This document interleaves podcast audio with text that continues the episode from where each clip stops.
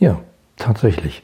Microsoft Teams verursacht Mikrosilos in vielen Unternehmen. Habe ich beobachtet, beobachte es immer wieder und oh Mann, das muss echt nicht sein und was du dagegen tun kannst, erfährst du heute in dieser Folge. Vertrieb gegen Marketing? IT gegen Produktentwicklung? Controlling gegen Kundenservice? Gegeneinander statt miteinander kostet Zeit, Geld und Energie. Hier im Blickwinkel Kunde Podcast schärft Oliver Rateitschak den Blick fürs Wesentliche. Zufriedene Mitarbeiter, die abteilungsübergreifend zusammenarbeiten, um gemeinsam ein Ziel zu erreichen, profitable Kundenbeziehungen. Schön, dass du heute wieder dabei bist, um naja, gemeinsam profitable Kundenbeziehungen äh, zu erzeugen in deinem Unternehmen, äh, zusammen mit deinen Mitarbeitern, die glücklich genau an dieser Aufgabe arbeiten. Ja, ähm, und toll, dass du heute wieder dabei bist. Also, bevor es losgeht, ich würde gern persönlichen Austausch mit dir kommen. Und das geht ganz einfach im Blickwinkel Kunde Club. Ähm, zum Beispiel bei einem Clubabend, der morgen Abend wieder stattfindet. Melde dich einfach unter www.blickwinkel-kunde.de an. Verpasst dann keine Chance mehr auf innovative und kreative Ideen, die du dort tanken kannst. So, zum heutigen Thema.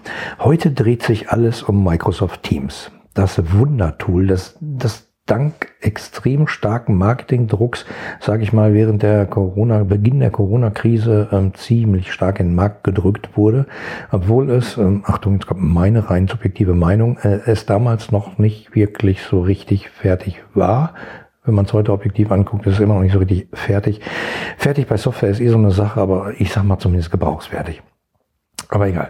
Sehen wir mal den Tatsachen ins Auge. Extrem viele Unternehmen nutzen MS Teams und halten es für die universelle Lösung, das universelle Kommunikationstool, das universelle Wissensmanagement, die Lösung aller Probleme, wenn die Zusammenarbeit nicht klappt zwischen Teams, Abteilungen, Bereichen, Tochterunternehmen oder generell im Unternehmen.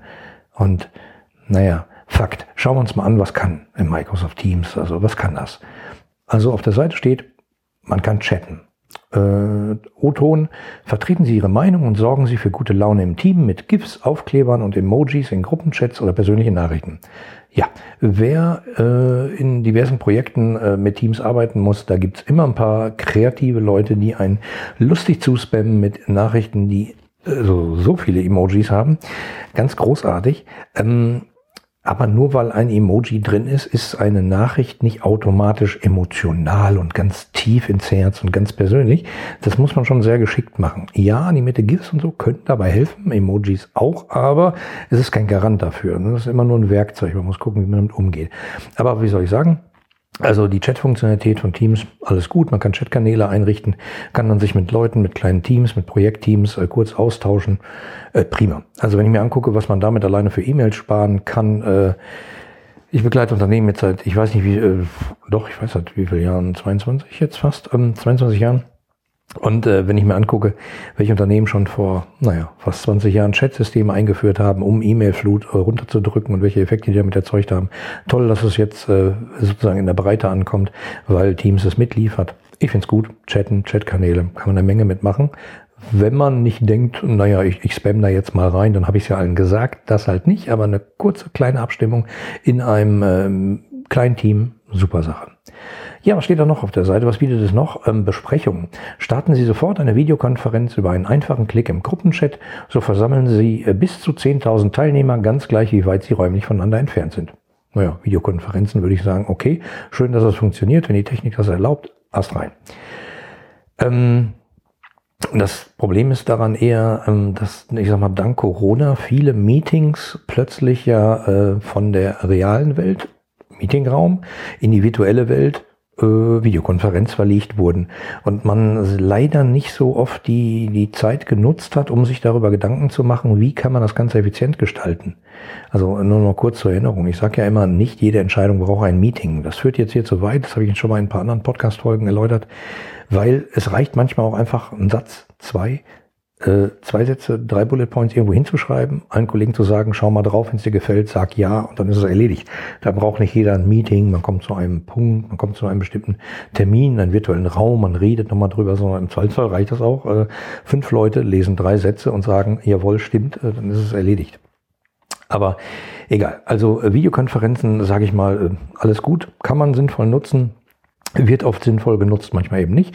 Aber das äh, Teams unterstützt das, alles gut. Äh, weiterer Punkt auf der Webseite ist Telefonieren. Telefonieren Sie direkt in Microsoft Teams oder lassen Sie sich anrufen mit erweiterten Funktionen wie Gruppenanrufe, Cloud Voicemail und Anrufweiterleitung. Ja, großartig.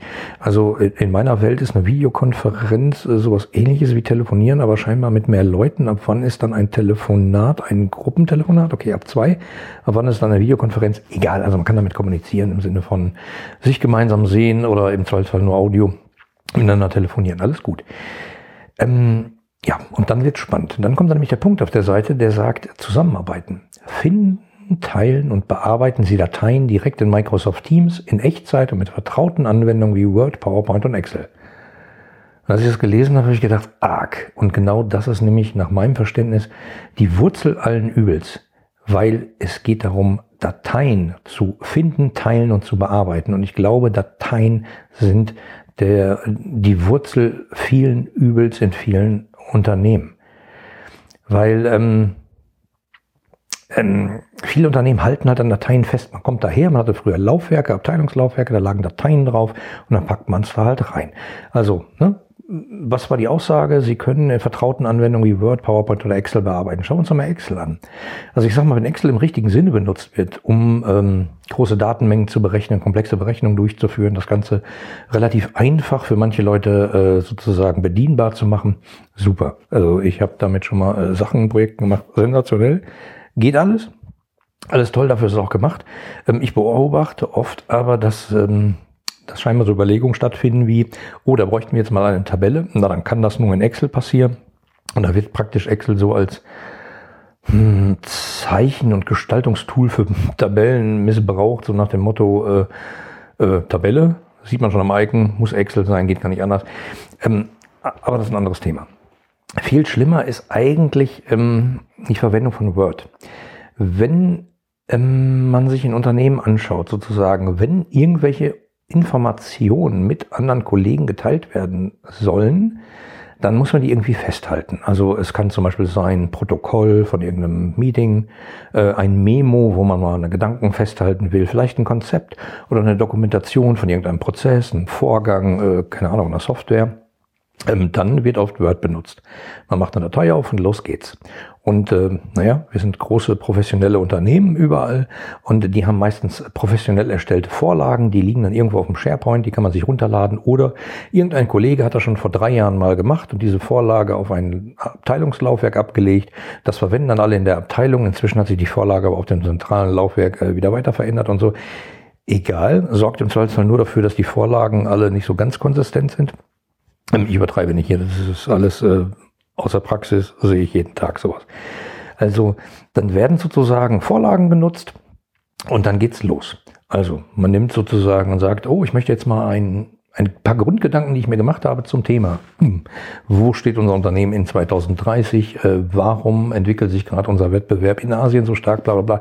Möchte ich einfach mal festhalten. Also macht mal eine Word-Datei auf, nimmt im Zweifelsfall eine Vorlage ähm, schreibt dann einen Satz rein, drei Bullet Points und teilt das mit seinen Kollegen. Ja, so die Idee erlebe ich leider viel zu wenig. Also wenigen, ähm, ich sag mal, viele Leute scheinen das Gefühl zu haben, dass wenn ein Dokument nur ganz wenig Text enthält, das ja irgendwie komisch ist und fangen dann an, solche Dokumente aufzublähen. Dann gibt es erstmal die, die ganzen Vorlagen, die dafür gemacht sind, dass sie im Zweifelsfall 400 Seiten äh, IT-Dokumentation enthalten.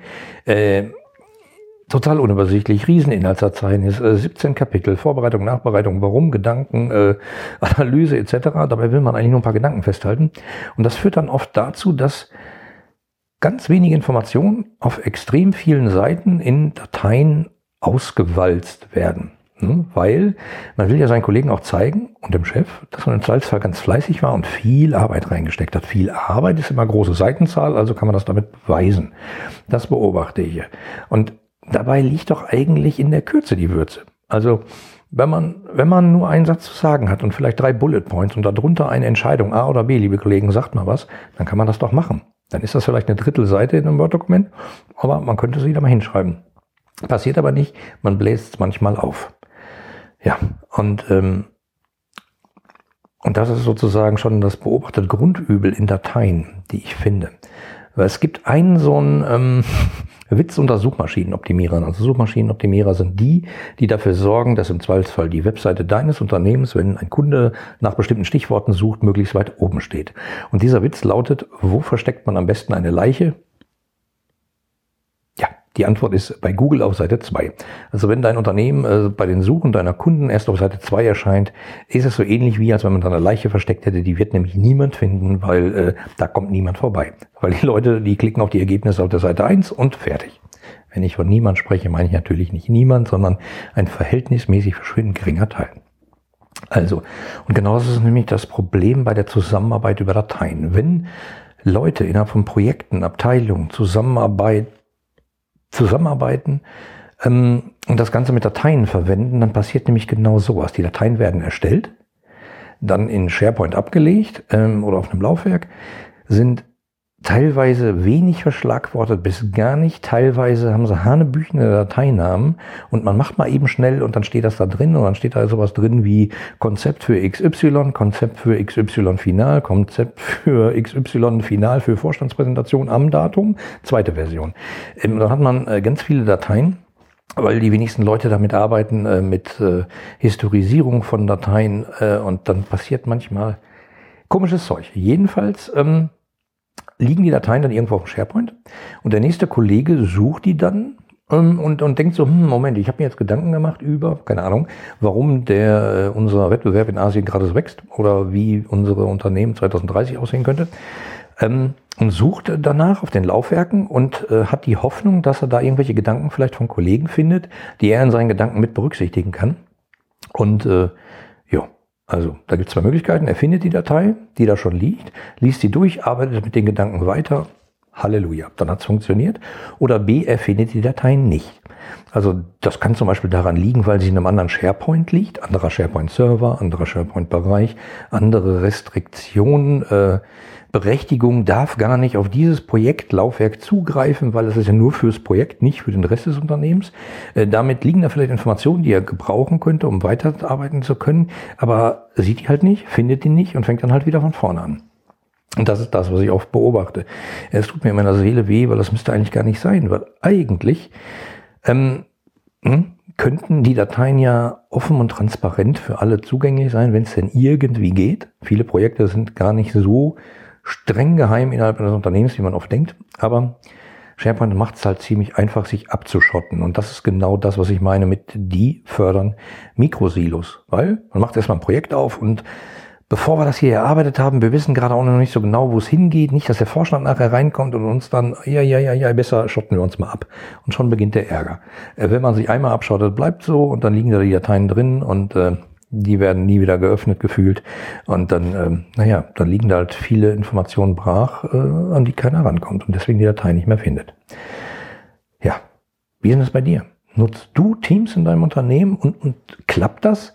Ist das besser sozusagen mit Dateien zu arbeiten oder gibt es vielleicht andere Lösungen? Ja, Teams sagt auch von sich oder SharePoint sagt von sich, dass sie auch eine Wiki-Funktionalität haben, aber hm, ich würde sagen, äh, da hat die Marketingabteilung gesagt, wir brauchen noch irgendwas, bitte, liebe IT, wo wir Wiki dran schreiben können, weil das scheint gerade aktuell zu sein. Äh, das äh, macht keinen Spaß und tut echt ein bisschen weh in der Benutzung. Deswegen ähm, gehen wir davon aus, und Sie sagen es ja selber, äh, wir sind dafür da, um Dateien zu erstellen, zu bearbeiten in unseren Tools. Ich glaube, die Zusammenarbeit über Dateien fördert Mikrosilos, weil sie irgendwo liegen und man nicht so richtig reinschaut. Es gibt immer das Hemmnis, ah, Moment, jetzt sehe ich da 20 Dateien, jetzt müsste ich die alle einzeln öffnen, mal reingucken, durchlesen, ah, schwierig, äh, lass ich mal. Und das beobachte ich immer wieder und das ist für mich der Grund, warum man mit warum Teams sozusagen diese Mikrosilos fördert. Alle Unternehmen reden davon, oh, wir haben Silos zwischen unseren Abteilung, äh, Abteilungen, Marketing spricht nicht mit Vertrieb, äh, keine Ahnung, die Buchhaltung spricht irgendwie nicht mit der IT, da haben sie sich total verstritten. Ja, genau, das ist schon ein Problem. Wenn jetzt aber sozusagen auch noch alle anfangen, kleine Mikrosilos zu bauen, das Subteam in der Abteilung so und so macht einen eigenen SharePoint-Bereich, der abgeschlossen ist für sich, wird das nicht besser. Und das wird durch den Umgang mit Dateien definitiv gefördert. Deshalb äh, meine Bitte, schau dich doch mal ähm, um. Schau dir mal an, was digitale Zusammenarbeit über Abteilungsbereichs und Projektgrenzen innerhalb von Unternehmen, wie man das auch noch anders machen kann. Zum Beispiel, ich empfehle da ja immer Unternehmenswikis, ähm, weil da kommen Informationen rein, man kann sie extrem leicht finden. Sie sind auf Webseiten, ja, es ist ja egal, ob man sie auf einer Word-Seite sieht, die Word in irgendeiner Umgebung in einem Browser öffnet, was ja auch schon so ist, oder einfach nur im Browser. Es fühlt sich ja relativ ähnlich an, wenn man dazu bereit ist. Äh, man findet die Sachen relativ einfach. Das Abschotten ist nicht so einfach, weil es von Anfang an eigentlich berücksichtigt ist, dass man Offenheit und Transparenz lebt. Und ähm, man findet die Gedanken von Kollegen aus anderen Abteilungen einfacher und kann dann sehen, ach guck mal, der hat dann das geschrieben, ah Moment, ich telefoniere mit dem. Hm, kann man ja machen, man kann mit dem chatten vielleicht, wenn man Teams hat, alles gut. Oder man kann mit den Gedanken weiterarbeiten, vielleicht noch was dazu kommentieren. Alles ganz einfach. Also, ich würde dir empfehlen, wenn du sagst, das klingt irgendwie spannend, hör doch mal in meine Podcast-Folgen rein. Also ich habe zwei dazu, die ich dir ans Herz legen würde. Die eine heißt, warum ein modernes Intranet dein Produktivitätsbooster sein kann. Das habe ich da Intranet genannt. De facto dahinter ist eine Wiki-Technologie ähm, eines Unternehmenswikis, ähm, in dem ich ganz gut erkläre, warum das sehr nützlich sein kann und äh, warum man damit solchen Silos zwischen Abteilungen, Silos zwischen Tochterunternehmen und gar Mikrosilos innerhalb von Abteilungen entgegenwirken kann. Und äh, dann gibt es noch eine Folge, das ist die 15 also die andere war gerade 14, das ist die 15, die heißt, was kostet ein modernes Intranet? Oder was kostet ein Unternehmenswiki, kannst du da auch hinschreiben. Ähm, behandelt das Thema äh, Kosten. Weil Kosten ist oft so das Ding. Teams ist nun mal schon da, die IT irgendwie gekauft, dank äh, Marketingdrucks irgendwie bekommen, jetzt ist es zack da. Ähm, deswegen kostet es ja nichts mehr. Mhm. Okay, alle anderen Lösungen würden ja was kosten. Nein. Also es gibt Open Source Lösungen, mit denen man eine ganze Menge tolle Sachen machen kann, die kosten keinen Cent. Also Ne? Möchte ich nur mal sagen. Jo. Und äh, wenn du jetzt denkst, ähm, hm, das ist irgendwie spannend, möchte ich mehr darüber wissen, sprich mich einfach an. Also äh, schick mir gerne eine E-Mail an äh, oliver.blickwinkel-kunde.de und ähm, lass uns mal austauschen. Vielleicht fällt mir was ein, vielleicht habe ich direkt eine Lösung aus einem meiner Projekte, ähm, die dir helfen können oder ähm, vielleicht, ja, man weiß nie, vielleicht. Lass uns einfach reden. Also, wenn du Mikrosilos entgegenwirken willst in deinem Unternehmen, lass uns drüber reden. Nur eine Möglichkeit dazu ist zum Beispiel morgen Abend beim Clubabend im Blickwinkel Kunde Club. Melde dich einfach an unter blickwinkel-kunde.de und lass uns Ideen austauschen. Ja, das war's. Und ich hoffe inständig, dass du ein paar Gedanken mitnehmen konntest und beim nächsten Umgang in MS Teams mal drüber nachdenkst, hm, muss das jetzt eine Datei sein? Könnte man es anders machen? Und wenn ich das jetzt in diese Datei schreibe, versenke ich damit die Information in einem SharePoint, äh, das mir manchmal so vorkommt wie äh, das Ende von Indiana Jones 1, wo die die Bundeslade in so eine riesige Halle reinschieben mit ganz, ganz, ganz, ganz vielen Kisten. So ähnlich habe ich manchmal den Eindruck, wenn ich mir manche SharePoint-Ordner angucke. So, das war das Wort zum Sonntag. Ich danke dir sehr für deine Aufmerksamkeit, freue mich auf dein Feedback und sage mal bis bald. Dein Oliver. Dir gefällt der Blickwinkel Kunde Podcast? Dann wirst du den Blickwinkel Kunde Club lieben. Im exklusiven Mitgliederbereich findest du Lösungen aus gelebter Unternehmenspraxis, Inspirationen für mehr Mitarbeiterzufriedenheit und Schritt für Schritt Anleitungen zu profitablen Kundenbeziehungen. Registriere dich jetzt gratis unter www.blickwinkel-kunde.de und werde Teil einer lebhaften Community. Worauf wartest du? Wir sehen uns im Club.